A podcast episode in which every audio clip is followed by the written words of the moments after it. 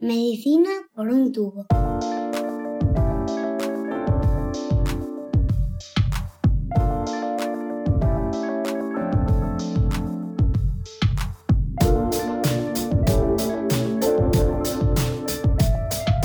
Bienvenidos a Medicina por un tubo, el podcast de Roche España en el que tratamos de ponernos al día sobre los últimos avances en la investigación médica.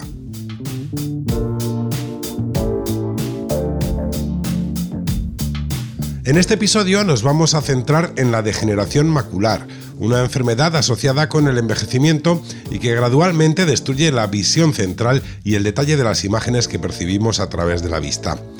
Aunque la DMAE, como se conoce a esta enfermedad, no causa dolor, la pérdida gradual de la vista provoca cambios en la vida de los pacientes, que ven su vida afectada al tener que evitar tareas diarias como conducir o leer.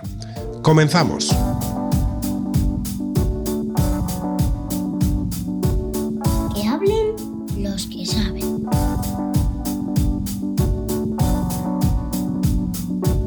El doctor Roberto Gallego es oftalmólogo especializado en enfermedades de retina como la degeneración macular asociada a la edad y hoy nos acompaña para conocer algunos detalles de este tipo de enfermedades. Doctor Gallego, muchas gracias por estar hoy en Medicina por un tubo. Hola Chema, hola a todos y eh, es un placer poder estar compartiendo estos minutos en Medicina por un tubo. Eh, empezamos por lo más básico, explíquenos qué es la retina, cómo funciona.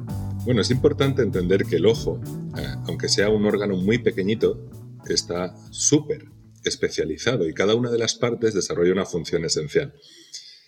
La retina, al, final, eh, es el fondo de ojo. Cuando vulgarmente hablamos de ver el fondo de ojo, lo que estamos hablando es de ver la retina, que no es sino una parte del propio cerebro, del propio sistema nervioso central, que se proyecta hacia el ojo a través del nervio óptico.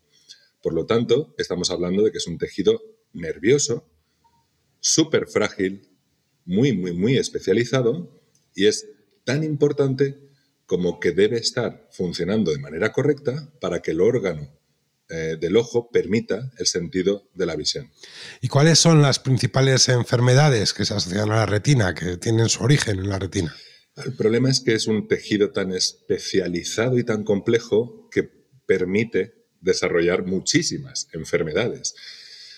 De alguna manera podríamos ah, agruparlas en aquellas enfermedades que afectan exclusivamente a la retina, no al resto del organismo. Y como muestra de ello, desde luego, destaca por encima de todas la principal causa de ceguera en nuestros pacientes mayores, la degeneración macular asociada a la edad. La degeneración macular asociada a la edad, comúnmente conocida como DMAE, no afecta nada más en el organismo salvo a la parte central de la retina. Fíjate si es importante este tejido para la función visual. Asimismo, podemos encontrar enfermedades de la retina en el contexto de ah, patologías que afectan al resto del organismo.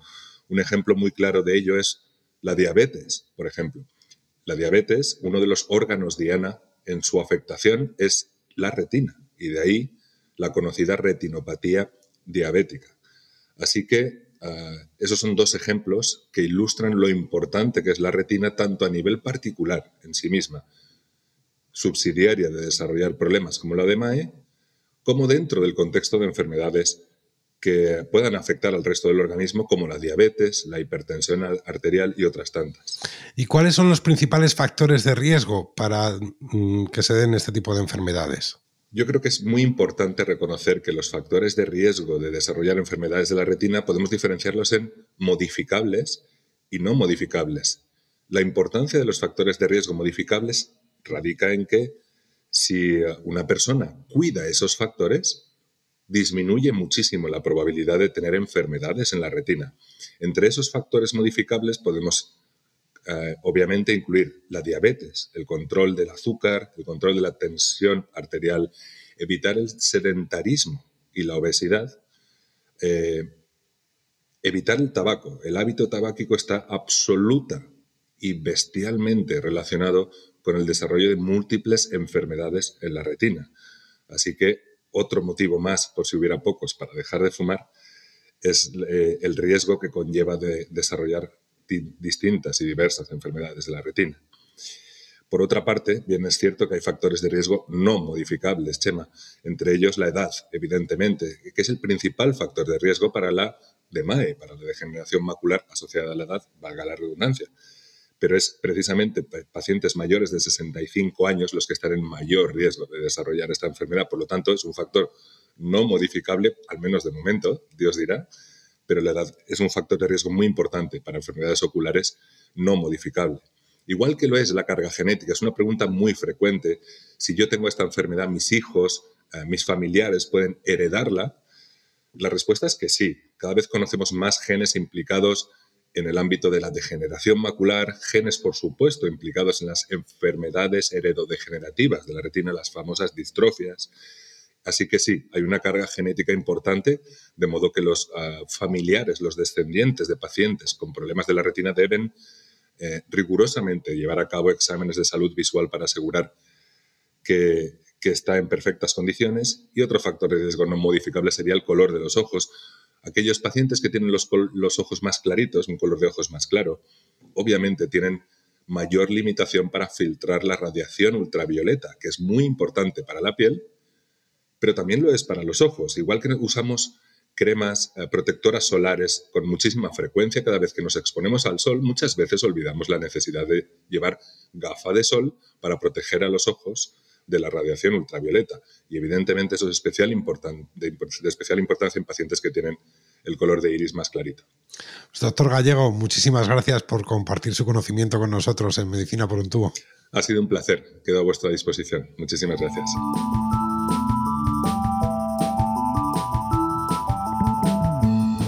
Y hoy también hablamos con la doctora Maribel López, oftalmóloga especializada en retina.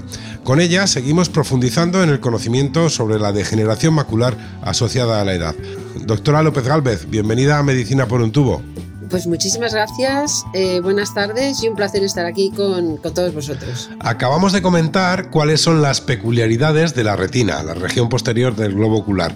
La retina es especialmente sensible y la degeneración de los tejidos asociada a la edad puede provocar pérdida de la visión, como ocurre en la degeneración macular asociada a la edad.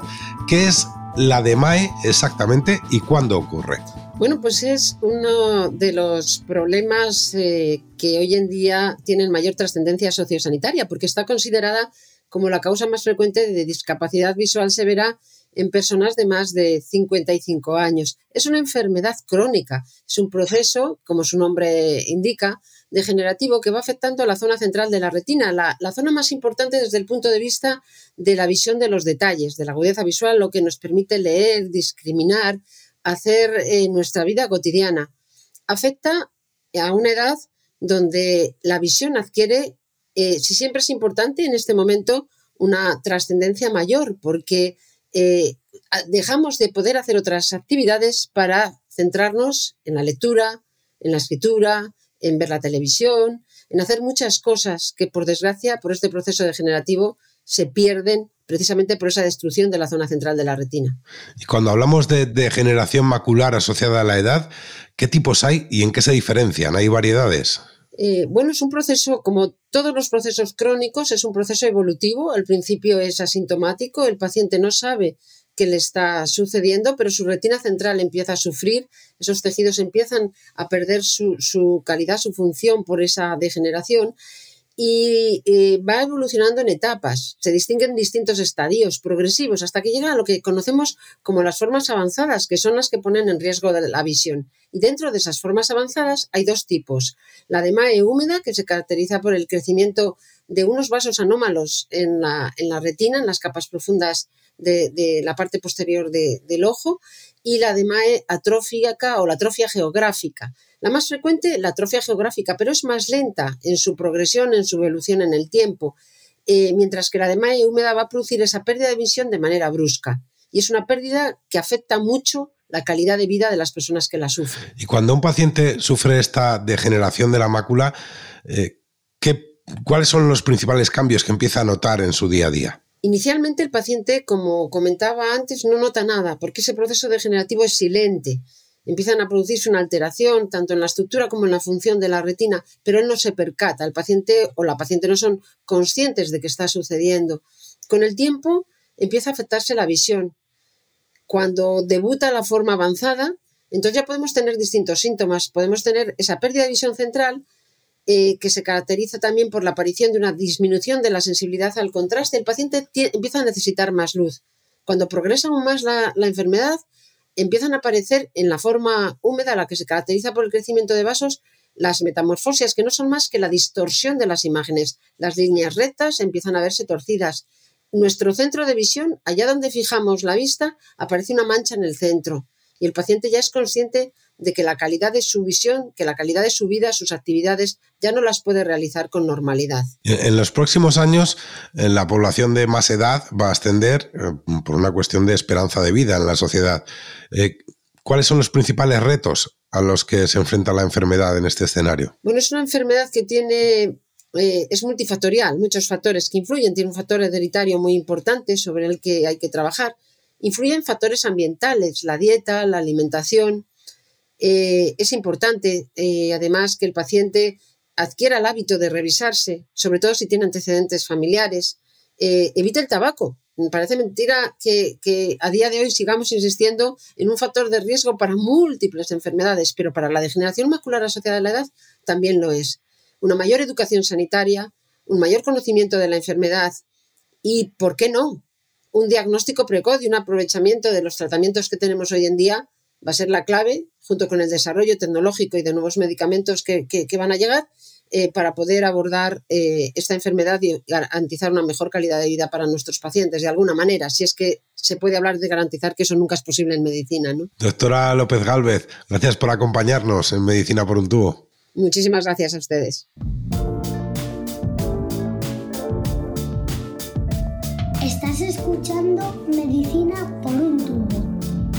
Y damos la bienvenida también a Marta Urech, responsable médica del área de oftalmología de Roche, para comentar las posibles soluciones para mejorar la vida de los pacientes con enfermedades que afectan a la visión. Marta Urech, bienvenida a Medicina por un tubo. Muchas gracias, Chema, gracias por invitarme. ¿Cuáles son los principales desafíos que afronta la industria farmacéutica de cara a los próximos años para tratar enfermedades relacionadas con la retina como la degeneración macular? Pues mira, por un lado, el envejecimiento de la población lleva un incremento de la prevalencia y además eh, inevitablemente a un aumento de los, de los casos, ¿no? Y esto impacta no solo en la calidad de vida de las personas que la sufren, pero también en el sistema, un sistema que ya tiene bastantes dificultades para absorber eh, el gran número de personas afectadas. Por tanto, uno de los desafíos más importantes, que ya lo han comentado los doctores López y Gallego, es intentar eh, prevenir la enfermedad en la medida de lo posible eh, abordando aquellos factores de riesgo modificables ¿no? que, han, que, han, comentado los médicos y también orientarnos más al diagnóstico precoz,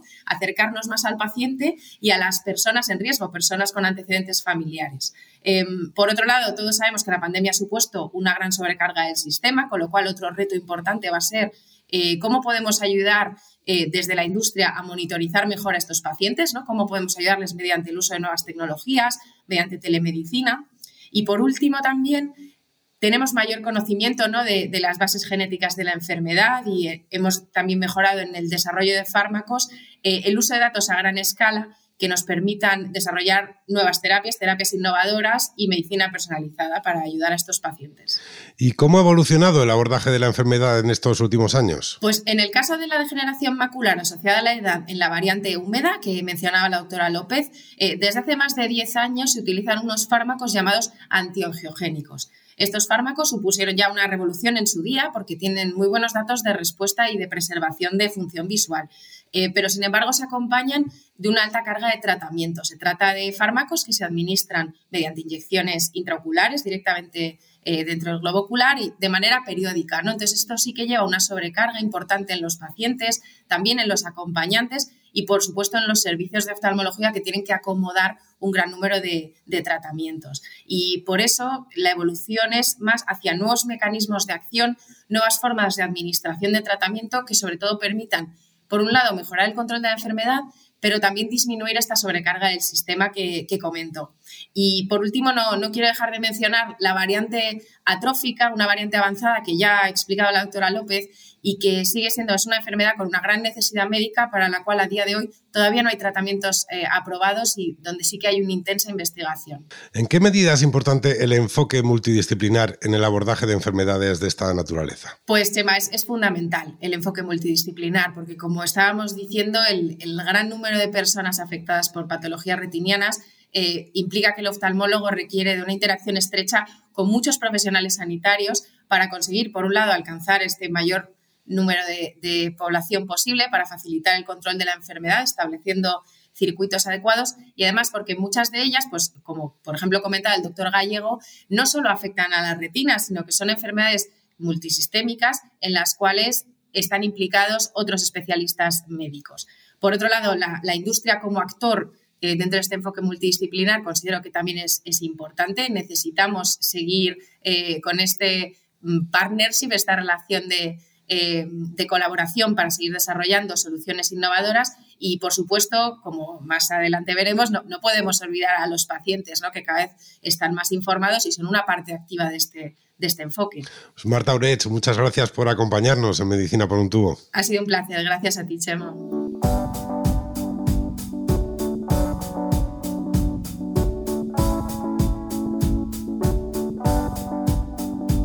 Escuchamos a los pacientes. Para comprender mejor la enfermedad es importante dar voz a quienes la padecen y conocer así de primera mano sus problemas y preocupaciones. Hoy contamos con la compañía de Durne Murúa, que sufre esta enfermedad degenerativa que afecta a su vida diaria. Bienvenida y gracias por acompañarnos en Medicina por un tubo.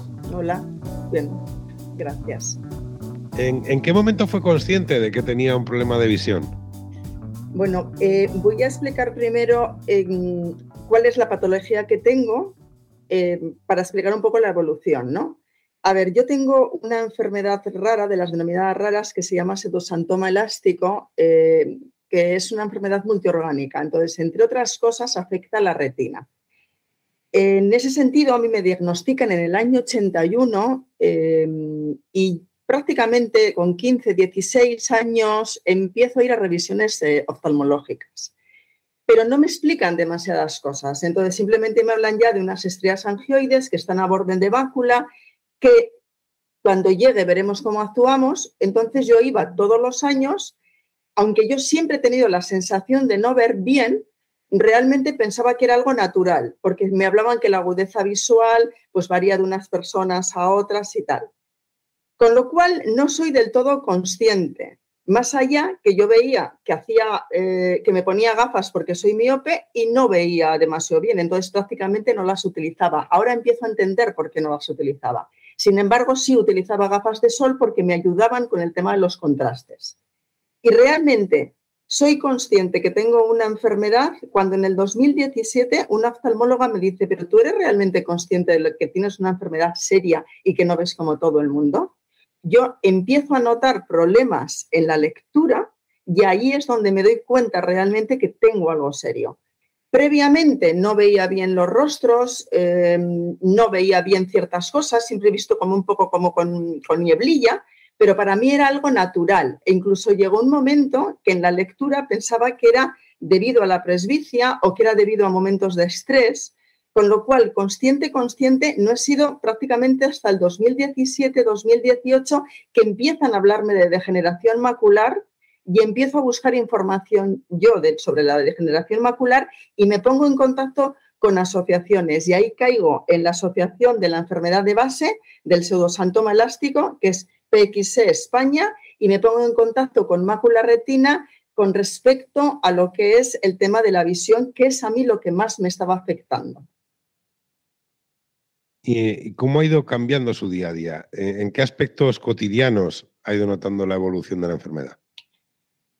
A ver, eh, de nuevo, eh, de, forma, como en mi caso todo ha sido muy gradual, a mí me dicen, cuando yo pregunto, siendo muy joven, ¿eh? yo pregunto, ¿qué es lo que voy a notar para, para, darme cuenta de que realmente la vista me estaba siendo afectada? A mí me dicen que es algo que va a ser tan radical que voy a ir a urgencia, pero la realidad es que ha sido muy gradual.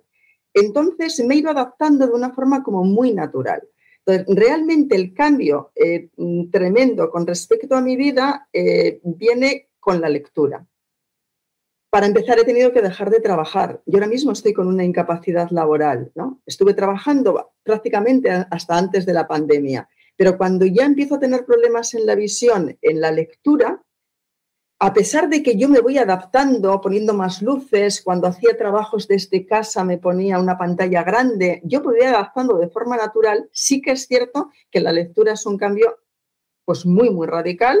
De hecho, ya no puedo leer en papel, eh, solamente puedo leer en ebook y tengo que ampliar mucho la letra, con lo cual mm, yo era una persona que leía, leía mucho en el trabajo y leía mucho por ocio y ahora pues leo mucho menos. Em, por ejemplo, en cuanto a aficiones, eh, no me gusta ir al teatro, no me gusta ir a conciertos, porque yo no los veo, no veo las caras, no veo los rostros. Eso en mi día a día también era algo como natural, pero yo había ciertas cosas que no hacía y ahora voy entendiendo por qué no las hacía. Eh, algo, por ejemplo, hoy me ha ocurrido. Hoy tenía que configurar una tele, eh, una tele grande, pero para mí algo que es fácil de hacer, que es meter, te dicen, no, eso se hace en un momento, para mí se complica muchísimo porque las letras y los números se mueven, desaparecen, van y vienen, los contrastes. Eh, entonces, todo lo que tiene que ver la precisión, el detalle, para mí es muy complicado. Cuando vas de copiloto en, el coche, porque yo no conduzco, eh, no consigues ver las señales ni consigues ver ninguna señalización. Em, más cosas. Eh, bueno, incluso cuando viene un autobús que tengo que cogerlo hasta que lo tengo encima, no lo veo. Sí que nos ayudan mucho las, eh, las aplicaciones que hay ahora y hay formas de poder suplir todo esto, pero realmente todo lo que tiene que ver con la lectura, en mi caso es muy complicada. Ver una etiqueta, pues tienes que sacar una foto y ampliarla. Eh, lo mismo, o sea, todo, todo funciona con ampliaciones, o ayudas, o ponerte audios, esa sería la forma en la que principalmente nos podemos manejar. Porque la, atrofia macular, que es con lo que yo estoy diagnosticada en los dos ojos, lo que se manifiesta es que la mácula es la parte de la retina que va a la precisión, al detalle, y todo eso lo vamos perdiendo. Otra cosa, por ejemplo, yo hace años que no veo una película tumbada en el sofá, porque me tengo que acercar mucho a la tele para poder verlo. Y en cuanto al trabajo, que es donde yo he notado mm, el gran cambio, además de la lectura y todo, eh, yo trabajaba en el ámbito social, trabajaba mucho en grupos y, claro, al no ver las caras hasta que no las tienes muy, muy cerca, eh, yo he perdido toda la comunicación no verbal que para mí era importantísimo en el trabajo. Entonces, claro que ha habido unos cambios eh, muy sustanciales y principalmente en el ámbito laboral. ¿Y qué consejo le daría a un paciente que haya sido recién diagnosticado? A ver, yo aquí mm, voy a hablaros em, lo que a mí me ha venido bien, que tampoco sé si a todo el mundo le puede venir bien, pero algunas cosas sí que son generales.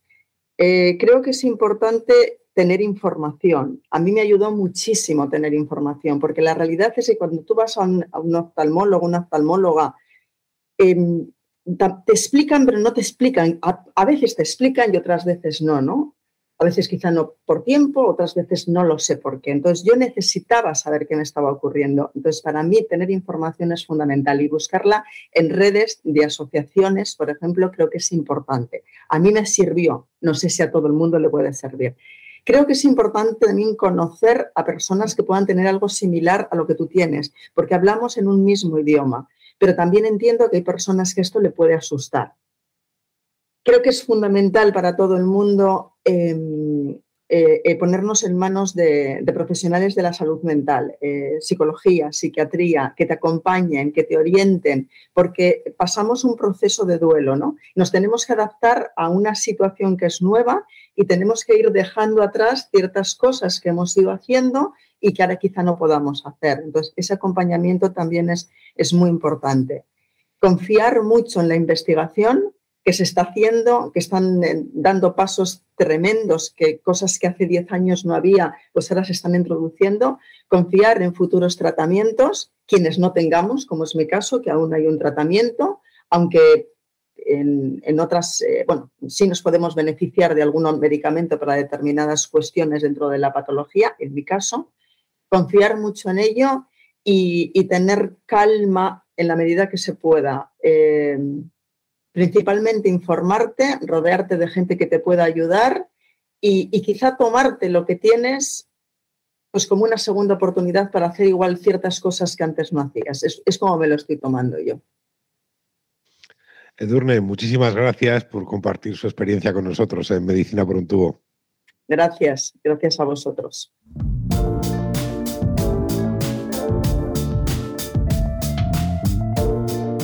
Los problemas que afectan a la retina provocan una pérdida gradual de la calidad de la vista que afecta a la calidad de vida de los pacientes, que ven comprometidas sus habilidades para tareas cotidianas. La degeneración macular es una de las principales dolencias de este tipo y afecta a personas a partir de los 60 años. Los expertos nos han transmitido la importancia de cuidar nuestra salud oftalmológica y de estar pendientes de la aparición de síntomas, ya que la detección temprana es vital a la hora de abordar la situación. En los próximos episodios trataremos otras enfermedades en profundidad y nos adentraremos en los desafíos de la oftalmología en las próximas décadas. Será, como siempre, en compañía de los que más saben. Seguimos escuchándonos en Medicina por un tubo. Un saludo.